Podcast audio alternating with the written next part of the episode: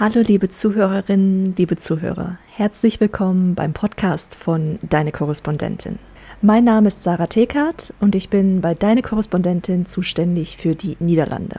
Ich darf jetzt im Jahr 2022 den Podcast übernehmen. Vorher hat das unsere Chefredakteurin Pauline Tillmann gemacht. Und heute werde ich unsere Deutschland-Korrespondentin Anne Klesse interviewen. Anne arbeitete und arbeitet unter anderem für Die Welt, Welt am Sonntag und die Berliner Morgenpost und hat vor wenigen Wochen ihr erstes Buch rausgebracht mit dem Titel Du Wunder, warum Mütter perfekt sind, wie sie sind. Und jetzt wünsche ich euch ganz viel Spaß mit dem Interview und vielen Dank, dass ihr eingeschaltet habt.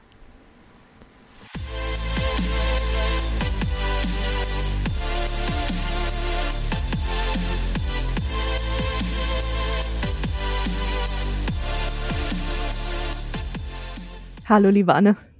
Hallo. Wie geht's dir? Wo kommst du gerade her? Äh, mir geht's gut. Ich komme aus der Dusche.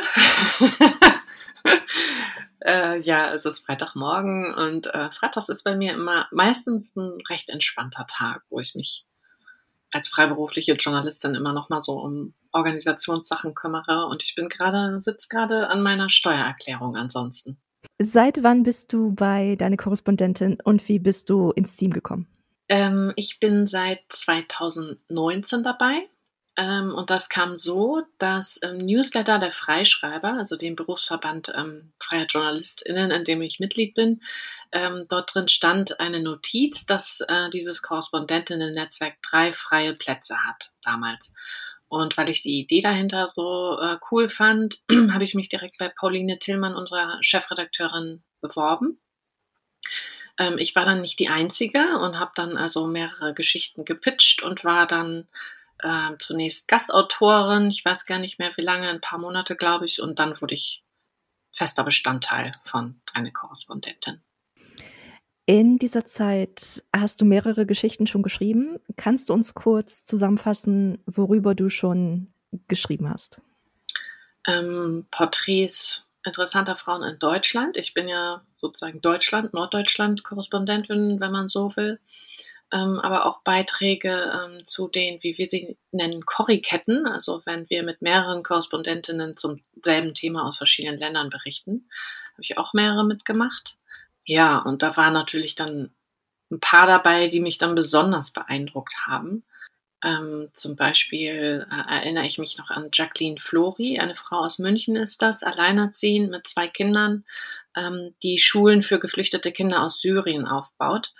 Ähm, seit, äh, seit ähm, Beginn des Krieges dort, vor zehn, elf Jahren, leben die äh, geflüchteten Familien oder viele geflüchtete Familien da in Camps im benachbarten Libanon. Und ähm, weil die dort nicht sesshaft werden sollen, leben sie in Zelten und auch der Unterricht darf halt nur in Zelten stattfinden, egal wie kalt es draußen ist. Erwachsene dürfen wiederum nicht arbeiten. Und deswegen werden zum Teil die Kinder auf die Felder geschickt, um wenigstens ein bisschen Geld zu ähm, verdienen, was halt total äh, gefährlich, lebensgefährlich zum Teil ist. Und Jacqueline Flori hat das, ähm, hat das alles bedacht und äh, mit einfließen lassen in ihre Idee der Zeltschule und mit den ähm, Leuten dort vor Ort zusammen dieses Konzept für eine oder für die Schulen in Zelten erarbeitet und die Familien werden deshalb auch von ihrem Verein äh, versorgt mit Dingen und die haben auch einen Supermarkt gebaut und so weiter, damit die Kinder dann tatsächlich auch zur Schule gehen und nicht mehr auf den Feldern ihr Leben riskieren. Wenn du unseren HörerInnen und LeserInnen drei deiner Geschichten ans Herz legen könntest, welche wären das? Also ich würde die äh, Jacqueline Flori, von der ich eben erzählt habe, ähm, äh, empfehlen.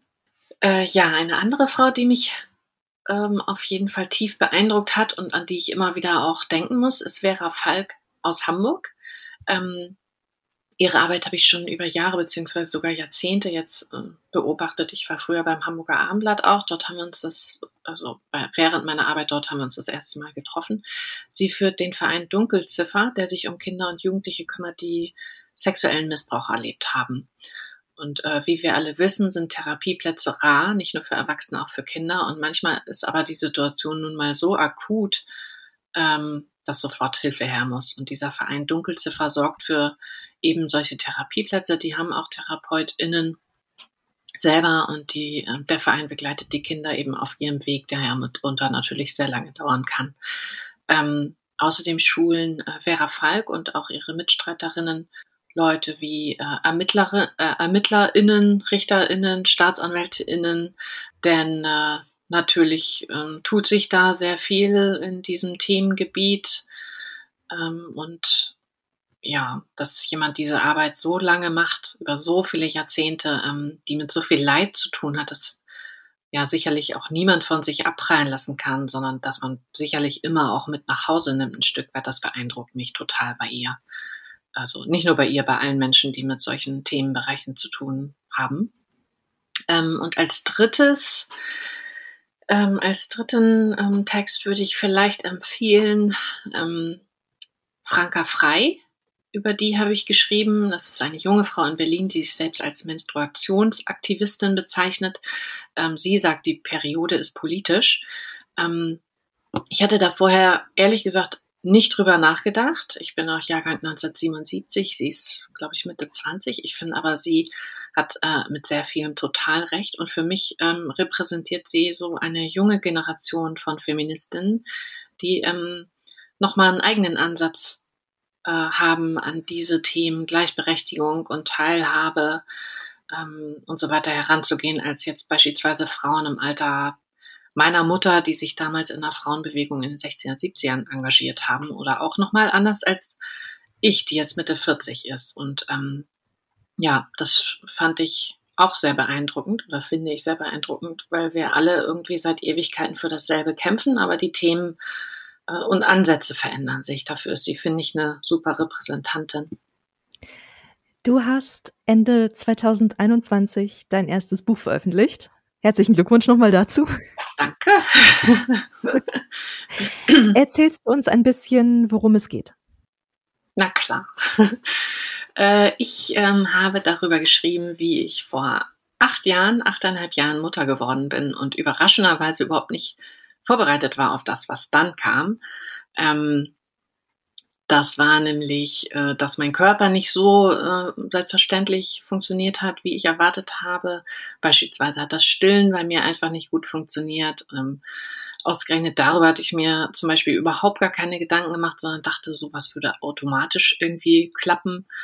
Ähm, ja, Beziehungen äh, veränderten sich, genauso wie mein Blick auch auf mein eigenes Leben und auch auf die Welt, aber auch der Blick anderer wiederum auf mich und meine eigene Rolle in der Gesellschaft äh, insgesamt, im Jobumfeld, Freunden und Familie war mit Kind plötzlich äh, eine andere Rolle. Ähm, ja, das habe ich aufgeschrieben und daraus ist ein sehr persönliches Buch geworden, finde ich. Also ähm, wo mir beim Schreiben auch vieles klar geworden ist. Und ähm, ja, in das Buch sind halt viele eigene Erlebnisse, Gedanken, Eindrücke eingeflossen. Dazu habe ich viele Studien gelesen, ausgewertet und mit ExpertInnen ähm, beispielsweise über das Wochenbett, über Elternsex, über Rollenbilder, fehlende Vorbilder, ähm, über schräge Vorstellungen, auch über die Wechseljahre und äh, über das Loslassen von den eigenen Ansprüchen und so weiter gesprochen. Und äh, die Gespräche sind zum Teil sogar auch als Wortlaut-Interviews ins, ins Buch geflossen.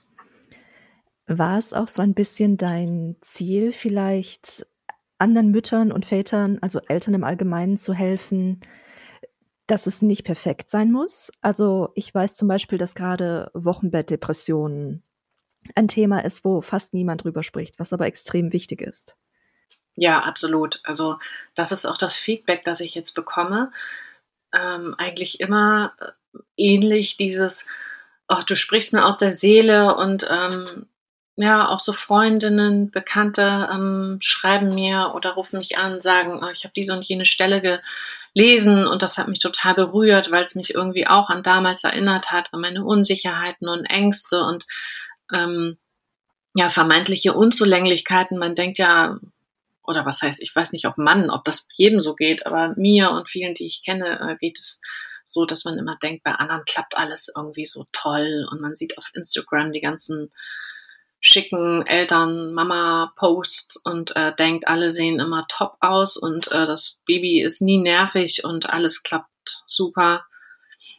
Und ähm, ja, letztendlich wollte ich da auch so ein Stück Ehrlichkeit vielleicht mit reinbringen, wenn man so will, dass es einfach, dass Zweifel und Ängste auch dazugehören und dass es auch vollkommen okay ist, sowas zu spüren und nicht einfach nur dieses Mama-Glück sozusagen, sondern dass es halt, äh, ja, dass es halt ein Mix aus vielen unterschiedlichen Gefühlen ist. Ist das Buch explizit geschrieben für Menschen, die schon Kinder haben oder die Kinder möchten? Oder glaubst du, dass es auch einen Mehrwert hat für Menschen, die, die das vielleicht nicht möchten? Ähm, also es heißt ja du Wunder, warum Mütter perfekt sind, wie sie sind. Und man könnte dann natürlich meinen, es würde sich vor allem an Mütter richten, aber ich würde mich tatsächlich echt freuen, wenn das auch, ähm, ja, wenn das Frauen, Männer, alle Menschen eigentlich lesen. Natürlich würde ich mich freuen, aber ich glaube auch, was ich da für mich irgendwie auch aufgearbeitet habe, betrifft nicht nur Mütter, weil so diesen wenn man es mal Transformationsprozess nennen will, diese Annahme der neuen Rolle und Integration in das Leben, was ja vorher schon bestand. Ich habe mich auch vorher nicht nicht nicht komplett gefühlt und plötzlich kam da eben noch eine Rolle dazu, die erstmal sich sozusagen Platz schaffen musste oder es mussten andere Dinge halt so ein bisschen bisschen Platz machen, ein bisschen zur Seite rücken, damit diese Mutterrolle überhaupt auch Platz, Platz hat. Aber ich glaube, diesen Transformationsprozess Prozess, in dem sich plötzlich ganz viele Fragen stellen, weil nichts mehr so ist wie vorher, den können auch Nichtmütter so empfinden, dann eben in anderen Situationen. Und ähm, ja, natürlich hoffe ich auch, dass es für Verständnis sorgt, vielleicht wenn meinetwegen Nichtmütter dieses Buch lesen und weil ich glaube eben eines der Probleme rund um dieses ganze Mutterschaftsding ist, dass sich äh, irgendwie alle in der Gesellschaft ein Urteil darüber erlauben, wie das zu sein hat. Ähm, sollen sich mal nicht so anstellen, die Muttis, oder ja, sollen gut drauf sein, sollen auch irgendwie nicht nerven mit ihren scheiß großen Kinderwägen und sollen bloß nicht in der Öffentlichkeit stillen, aber stillen sollen sie auf jeden Fall, weil das ist ja das Gesündeste und wer dann nicht stillt, ist irgendwie Rabenmutter und ja, Menschen bekommen Kinder, aber viele Bereiche des gesellschaftlichen Miteinanders sind irgendwie gar nicht darauf ausgerichtet. Und mit vielen werden Eltern allein gelassen und deswegen denke ich, das Buch ist eigentlich für alle. Du bist selbst alleinerziehende Mutter, arbeitest für die Welt, für deine Korrespondentin und hast dieses Buchprojekt jetzt noch gestemmt. Wie schaffst du das, alles unter einen Hut zu bringen? Das ist tatsächlich eine tägliche Herausforderung. Äh, ja, weil das Problem als Alleinerziehender ist, äh, ist halt, dass man die ganzen Dinge, die zu tun sind, arbeiten, einkaufen, Getränkekisten schleppen, Geburtstagsgeschenke organisieren, trösten, spielen, Wäsche waschen, Schulbrote schmieren, all das und noch viel mehr, dass man das schon alles irgendwie hinkriegt. Aber was auf der Strecke bleibt, ist auf jeden Fall immer die Zeit, die man für sich selbst hat. Am Ende äh, knapst man immer an der eigenen Freizeit was ab, die es eigentlich als Alleinerziehende letztendlich nicht gibt. Denn ähm, selbst wenn mein Kind, und äh, in meinem Fall ist es nur eins, ich habe nur ein Kind, aber andere Alleinerziehende haben ja sogar mehrere Kinder, ähm, selbst wenn die dann im Bett liegen und schlafen, ähm, kann ich mich nicht einfach mit Freunden in einer Bar treffen oder ins Kino oder zum Sport gehen, weil ich trotzdem alleine verantwortlich bin und irgendjemand nur mal da sein muss, wenn äh, mein Kind aufwacht oder einen Albtraum hatte oder fiebert oder sich übergibt. Und ähm, das merke ich an mir selbst, dass diese fehlende Freizeit auf Dauer auf jeden Fall an einem nagt. Ähm, ja, die Nerven werden dünner, man ist unausgeglichen. Ich kriege zum Beispiel dann Kopfschmerzen oder bin irgendwie schlecht gelaunt und da wünsche ich mir oft natürlich ein bisschen weniger Verantwortung, weniger dieses ständig vernünftig sein müssen und schön wäre mehr Leichtigkeit, mehr in den Tag hineinleben. Das bleibt natürlich so auf der Strecke, wenn man funktionieren muss für mich habe ich da ja persönlich so einen Weg gefunden. Ähm, ich mache viel Yoga, das kann ich auch zu Hause machen. Ähm, das erdet mich und entspannt mich und ist gleichzeitig auch äh, sportlich herausfordernd oft. Und ähm, habe da für mich beschlossen, mein Sohn darf währenddessen, das ist, ich mache das meistens abends, dann einfach Zeichentrickserien nonstop gucken und dann hat er hinterher zwar viereckige Augen, aber da muss man Abstriche machen an die eigenen Ansprüche und ja, es gibt das Prinzip der Good Enough Parents und das versuche ich dann damit zu leben. Das ist dann gut genug. In dem Klappentext von deinem Buch steht auch, dass du eigentlich Kriegsreporterin werden wolltest. Woran ist es gescheitert? ja, das stimmt. Ich fand Antonia Rados damals so toll. Die war ähm, bei, also damals als so Jugendliche. Ähm, ich bin ja auch noch mit äh, sozusagen den Golfkriegen im Fernsehen aufgewachsen und diese, ja, und sie hat da als einzige Frau immer berichtet, stand unter Beschuss teilweise da. Ich weiß nicht mehr, ob das live war, aber auf jeden Fall hörte man hinten die Bomben und sie ähm, stand vorne mit dem Mikro und so. Fand ich total faszinierend. Ähm, ja, ich habe da sogar während des Volontariats so eine so einen Lehrgang der Bundeswehr mitgemacht äh, in einem Dorf, in dem jetzt in Süddeutschland niemand mehr wohnt und die Bundeswehr das übernommen hat zum Krieg üben, muss man so sagen. Ähm, da haben wir Verhalten unter Beschuss gelernt und wurden probehalber entführt und mit vorgehaltener Waffe verhört. Uns wurden alle möglichen Dinge angedroht. Es war wirklich, hat sich wirklich, ich will jetzt nicht äh, mir anmaßen zu sagen, das hat sich echt angefühlt. Natürlich nicht. Man konnte, hätte jederzeit auch aussteigen können, aber es war schon echt beeindruckend und belastend. Also eine Teilnehmerin ist auch ausgestiegen und hat einen Weinkrampf bekommen und wir haben alle echt noch Monate später davon gesprochen und ich hatte lange Albträume. Und ähm, ja, das danach habe ich mich natürlich schon gefragt, was was das bedeuten würde, wenn sowas wirklich passieren würde. Damals hatte ich noch keine Kinder, aber nichtsdestotrotz hat man ja trotzdem seine Eltern, Geschwister, enge Freunde und so weiter, die einem wichtig sind und die sich Sorgen um mich auch wiederum machen. Will ich das denen antun, ist natürlich auch immer so eine Entscheidung, wenn man sich in tatsächlich körperliche Gefahr begibt. Äh, irgendwie hat man ja schon, so habe ich es jedenfalls empfunden, auch eine Verantwortung für die Menschen, die einem nahe sind. Und naja, das gemischt äh, mit dem Fakt, dass ich dann halt einen ähm, Vertrag in Berlin angeboten bekommen habe ähm, und dann auch einen unbefristeten Vertrag hatte und das natürlich auch alles gut lief und ich da echt ziemliche Freiheiten auch hatte in der Redaktion, tolle Geschichten machen konnte, ähm, was dann halt auch total Spaß gemacht hatte und ich auch gemerkt habe, selbst in Deutschland, in diesem reichen Land, in dem wir leben, in dem es, wenn man jetzt mal in andere Ecken der Welt guckt, wirklich eigentlich nicht zu meckern gäbe und wir ein gutes Sozialnetz haben, das alle ähm, theoretisch auffängt. Aber selbst hier gibt es eben auch krasse Armut, es gibt Leid, Krankheiten, Ungerechtigkeiten. Da habe ich dann viel drüber berichtet, über solche Geschichten aus ja, Gesellschaft und Soziales, wenn man so will ja, wenn man dann in einer festen Partnerschaft ist und spätestens als ich dann ein Kind hatte, war es für mich dann auch klar, dass ich das nicht mehr machen werde, obwohl es immer irgendwie so ein Traum war und ich bewundere das sehr, dass es andere JournalistInnen machen und verfolge das auch gerne. Aber ähm, ja, für mich war dann klar, mein Platz ist hier bei meinen Liebsten sozusagen, die ich möchte mich dann nicht in Gefahr begeben und denen zumuten, sich um mich äh, Sorgen zu machen. Was sind deine Pläne für 2022 und worauf dürfen wir uns von dir bei deiner Korrespondentin freuen? Ähm, ja, für 2022, also trotz Pandemie und so weiter, äh, bin ich irgendwie trotzdem insgesamt ganz glücklich mit meinem Leben gerade. Ich treffe in interessante Menschen, schreibe über Themen, die mich interessieren, habe da als freie Journalistin auch so viele Freiheiten, kann ja auch zu allem Nein sagen, auch was ich kann, worauf ich keinen Bock habe oder so. Ähm, deswegen konkrete Pläne habe ich nicht, aber ein bisschen mehr Freizeit wäre halt schön und ich würde gerne mal wieder äh, spannende Reisen so rund um den Globus unternehmen. Das hoffe ich, dass das wirklich 2022 jetzt wieder mal möglich sein wird, weil ähm, das auf jeden Fall etwas ist, was ich mit am meisten vermisse jetzt in dieser Pandemie. Und für deine Korrespondentin, ja, da sind die nächsten Geschichten schon sozusagen im Köcher. Wir versuchen da ja ähm, auch immer ähm, spannende Geschichten von interessanten Frauen zu finden und zu erzählen und da das auch alles noch so ein bisschen diverser zu gestalten, dass da eben junge Menschen und alte Menschen vorkommen und mit unterschiedlichen Hintergründen und unterschiedlichen ähm, Themen, die sie zu erzählen haben. Und da bin ich zuversichtlich, dass das klappt.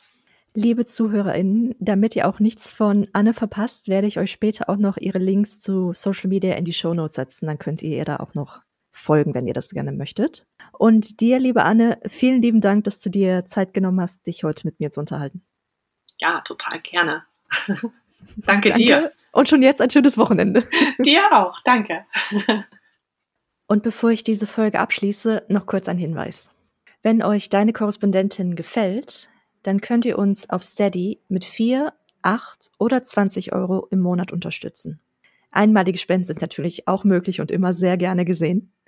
Schaut dazu gerne auf unsere Website deine-korrespondentin.de und dort findet ihr unter Unterstützen weitere Informationen. Seit neuestem haben wir auch die Funktion Buy Me a Coffee. Damit könnt ihr uns einen oder mehrere Kaffee im Wert von jeweils drei Euro spendieren. Klickt dazu einfach auf der Website auf ein rotes Kaffeebecher-Logo. Das findet ihr unten rechts in der Ecke. Und dann sage ich jetzt schon mal vielen lieben Dank für eure Unterstützung und auf fast bedankt. So sagen wir das hier in Holland. Vielen Dank und noch einen schönen Tag. Macht's gut.